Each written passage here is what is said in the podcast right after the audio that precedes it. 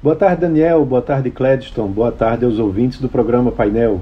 Hoje eu vou falar sobre o presidente do Banco Central, Roberto Campos Neto, que esteve no, na Comissão de Assuntos Econômicos do Senado discutindo sobre o caminho dos juros no Brasil né, e quando que isso deve acontecer, é uma redução, quando que uma redução da taxa de juros deve acontecer.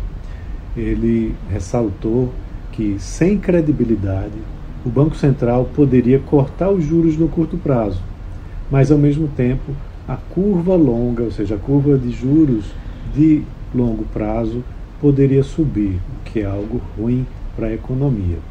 Ele afirmou que não sabe é, dizer quando que os juros vão cair, porque ele representa apenas um dos nove votos do Comitê de Política Monetária do Banco Central, mas que está no caminho certo.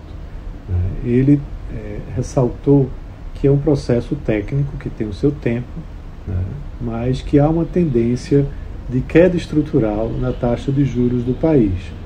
Isso por conta das reformas econômicas implantadas nos últimos anos.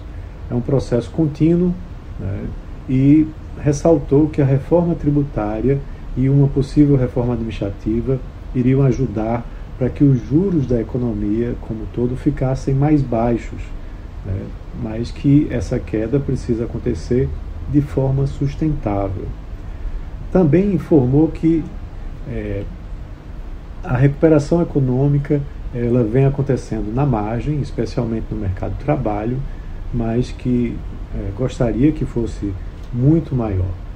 É, segundo ele, não há sinais de recessão no país mesmo com juros a 13,75% ao ano. Claro, eh, segundo ele, ele gostaria que fosse muito melhor, mas que vê uma recuperação da economia é, ao mesmo tempo que vem tentando trazer a inflação para a meta, porque é um elemento muito corrosivo, segundo ele.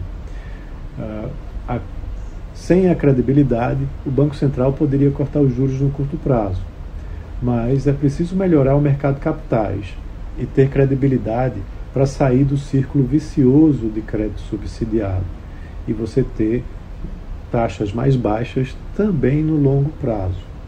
Quando sobe os juros, o componente de crédito perde mais do que o ganho da carteira de títulos.